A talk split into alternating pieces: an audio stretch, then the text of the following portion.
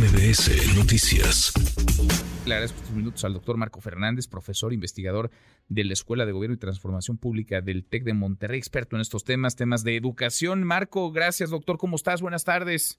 Hola Manuel, muy buenas tardes, gracias por el espacio. Gusto en, en, saludarte. Empecemos, si te parece, por lo legal y luego le entramos a la forma, a lo que está plasmado en estos libros, los libros de texto gratuito que se pretende poner en circulación ya, distribuirlos para que lleguen a los pupitres el próximo 28 de agosto cuando inicie el ciclo, el ciclo escolar. ¿Qué tan legal, qué tan apegado a la norma fue el proceso para elaborarlos, doctor?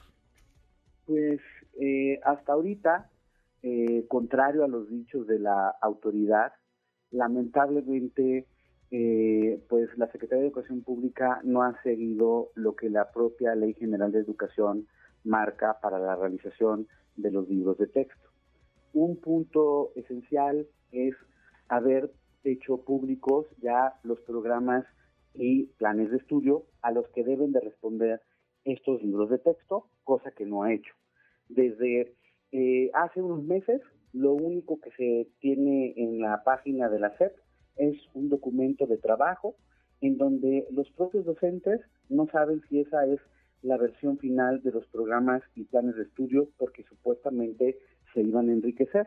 Entonces, para tú hacer los libros de texto a los que responden los programas y planes, pues lo primero necesitas terminar dichos planes y programas, hacerlos públicos y entonces sí, comienzas el ejercicio de la realización de los libros de texto para que respondan en términos de su contenido, de la coherencia didáctica, a lo que se pretende sean los aprendizajes de cada eh, grado escolar, o en este caso le denominan fases educativas, para que haya una congruencia. Como me lo decía hace poco una profesora de, Veracruz, Manuel, eh, para el maestro, digamos que los libros de texto, junto con los programas y planes de estudio, trabajan como una especie de sinfonía. El maestro, al ver la coherencia de los tres elementos, puede tener certidumbre de cómo va a planear eh, sus clases a lo largo de las semanas en el ciclo escolar.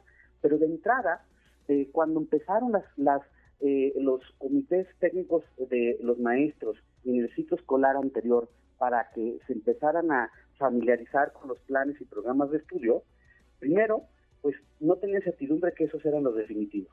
Y segundo, cuando empezaban a tener, a eh, tratar de trabajar cómo sería la nueva forma o los cambios a la forma de enseñar, pues lo hicieron con los libros que todavía estaban vigentes en el 22-23, porque no había eh, los libros de texto que, que ahora se han eh, distribuido ya a los estados.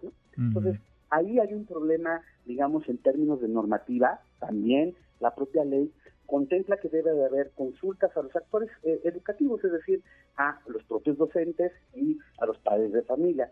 La autoridad, como puso tu audio la nota, dice que consultó a miles de, maestros, incluso un funcionario menor de la SED involucrado en el proceso. En una entrevista muy controvertida el fin de semana, mencionó que había sido un millón de maestros. Bueno, si supuestamente hubo una consulta tan grande, ¿por qué la autoridad cuando se le ha preguntado sobre este específico, reserva la información. Pues Dice el presidente que, que nada debe, nada teme. Cinco años, ¿no? La reservaron, Marco. La reservaron cinco años. Cinco años. Entonces, de entrada, digamos que tenemos ese problema legal. O sea, no podemos saber, los mexicanos no podremos saber por cinco años quiénes participaron en el proceso para elaborarlos, si es que hubo realmente el proceso para que se elaboraran, discutieran las ideas que después se plasmaron en estos libros, cuál fue, digamos, eh, los pasos a seguir. No lo podremos saber durante cinco años. ¿Por qué decidieron guardarlo con llave? Exacto. Y eh, en ese sentido, la autoridad, hay cinco amparos. Uno, el más visible, el de la Unión Nacional de Padres de Familia. Y el juez le dice a, a la SEP, bueno, pues la normativa dice que este es el proceso. Si tú quieres proceder a la eh, publicación y distribución de los libros de texto, primero tienes que mostrar que ya seguiste la ley, que hiciste la publicación de los programas planes de estudio, que tienes evidencia de las consultas y demás. Eso se lo avisó desde mayo. La autoridad miente cuando dice que no ha sido informada al respecto. Digamos que esa relación con la verdad pues no es el fuerte de este gobierno y tampoco de la Secretaría de Educación Pública Federal, la verdad. Entonces, es una mentira, e, esa parte es una mentira como tal, porque si la información no es pública, está reservada, no sabemos quiénes participaron, nos lo imaginamos por la carga que trae este libro ideológica y vaya, por el sesgo en muchas otras eh, partes. Hay una preocupación genuina, doctor Marco, hay una preocupación genuina de profesores, sí, pero también de padres de familia que dicen, oigan, estamos al cuarto para la hora del inicio del próximo ciclo escolar y lo que vemos son materiales repletos de errores, errores ortográficos, gramaticales, en donde las matemáticas prácticamente quedan reducidas a cero, en donde hay un montón de datos falsos, eh, lo hemos venido platicando y desmenuzando, pero quizá el más ilustrativo es que se dice no una varias veces que Benito Juárez, por ejemplo, nació un 18 de marzo, además de esta carga ideológica y de, y de prejuicios. ¿Qué ves de delicado tú, ya en el contenido, digamos, de estos materiales? Lo más delicado me parece de entrada que la gran mayoría de los textos carecen de una coherencia didáctica. Para las maestras y maestros y para la gente que, nos está escuchando, ¿qué quiere decir eso? Cuando hay un libro de texto, digamos que el maestro va planeando cuál va a ser su serie de clases a lo largo del ciclo escolar y por lo mismo va viendo las progresiones de los aprendizajes que los chicos van teniendo para ir consolidando las bases y avanzando a conceptos más eh, complejos que tengan los, los, los, libros de texto para apoyar lo que se busca enseñar. El problema es que los textos están llenos, digamos, de, de, conceptos que, que, saltan de un lado al otro sin que haya una coherencia, sin no haya un hilo conductor.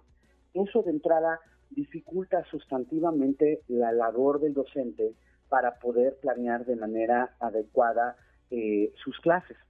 A, eso se, añade una preocupación que los docentes han, eh, que ya han empezado en algunos estados como Nuevo León a analizar en grupos algunos de estos textos.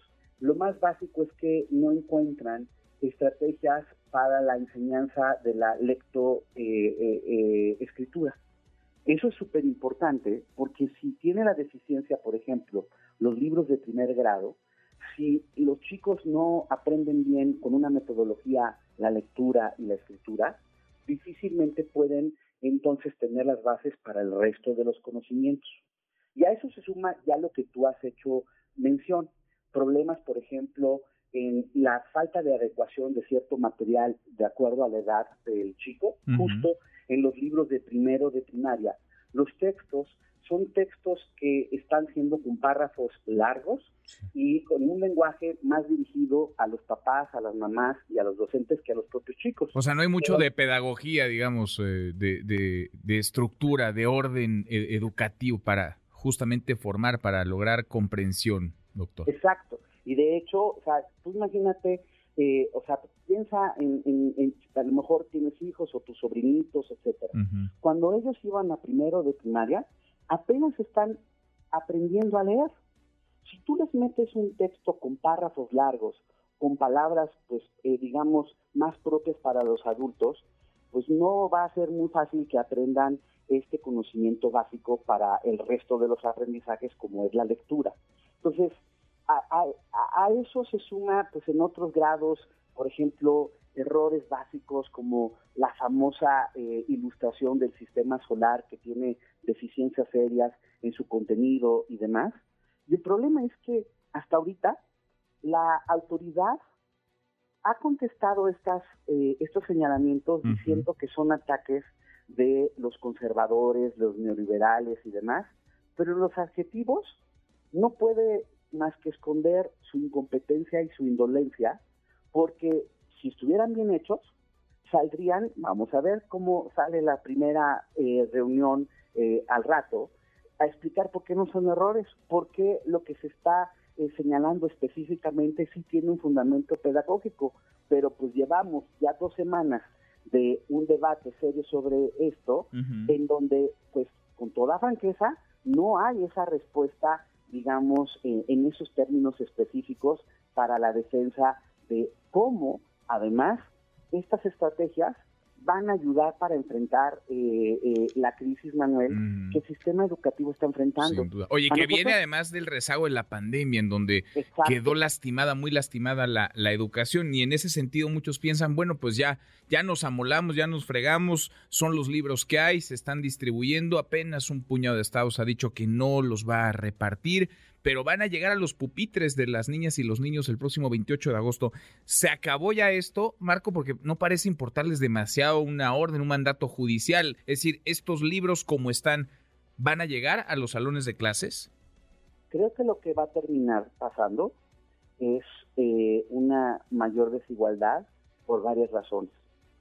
Por un lado, pues aquellos que tienen la, el privilegio de poder atender a una escuela privada utilizarán material didáctico que les da a los planteles que sí está bien orientado a los aprendizajes y pues eh, digamos que llenarán el requisito entre comillas de que también el echar un ojo a los libros de texto, pero eso no va a ser digamos el corazón de su aprendizaje.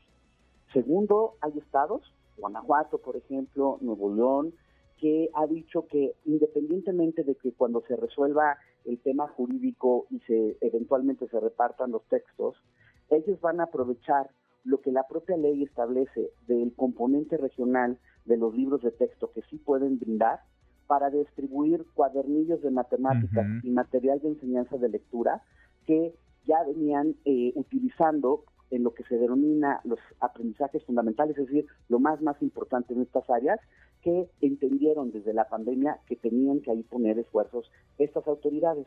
Lamentablemente, esa no es la, la respuesta hasta ahorita que hemos escuchado de muchos estados del propio partido en el gobierno federal, en donde en una malentendida eh, disciplina o fidelidad partidista, eh, eh, pues no se pone sobre la mesa que esto no es de niños morenistas, priistas o panistas, que lo que se requiere son materiales educativos adecuados para que los maestros tengan además la capacitación eh, necesaria para mejorar los aprendizajes.